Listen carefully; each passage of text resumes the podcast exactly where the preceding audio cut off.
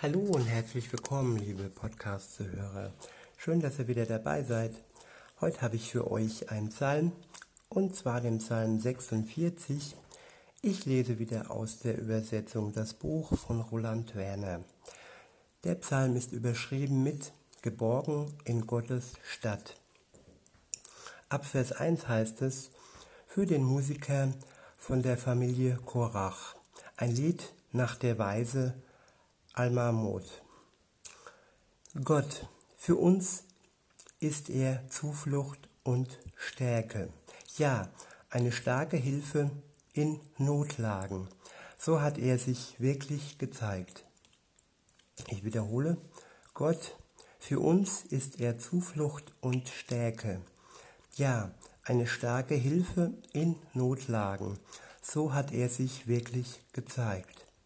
Deshalb haben wir keine Angst, selbst wenn die Erde schwankte und die Berge mitten ins Meer stürzten. Sollen die Wassermassen doch aufbrausen und überschäumen, sollen die Berge doch erbeben vor seiner Majestät. Sela, ein Strom mit vielen Bachläufen, erfrischt die Stadt Gottes die Wohnstatt des Höchsten, die ihm geweiht ist. Gott ist ja in ihrer Mitte, darum wird sie nicht ins Wanken kommen. Ja, noch vor dem Morgen kommt Gott ihr zur Hilfe. Hier wird eine Stadt Gottes beschrieben. Ja, man kann es auf Jerusalem deuten, man kann es aber auch auf die Stadt deuten, die dann später kommen wird, die neue Stadt, wo wir ganz eng und nah bei ihm wohnen und er unter uns wohnen wird. Auf jeden Fall ist er mitten in dieser Stadt. Weiter geht's. Gott ist ja in ihrer Mitte. Darum wird sie nicht ins Wanken kommen. Ja, noch vor dem Morgen kommt Gott ihr zu Hilfe. In Aufruhr sind die Völker, Beben erfasst die Königreichen.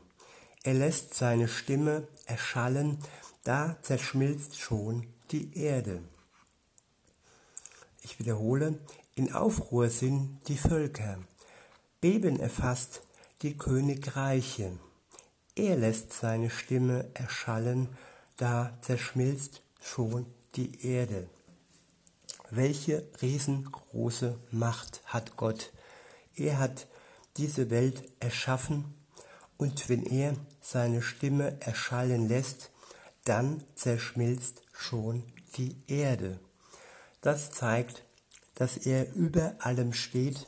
Er ist der Schöpfer und er ist auch der, der dieser jetzigen Erde ähm, ihr Ende ähm, vorgezeigt hat.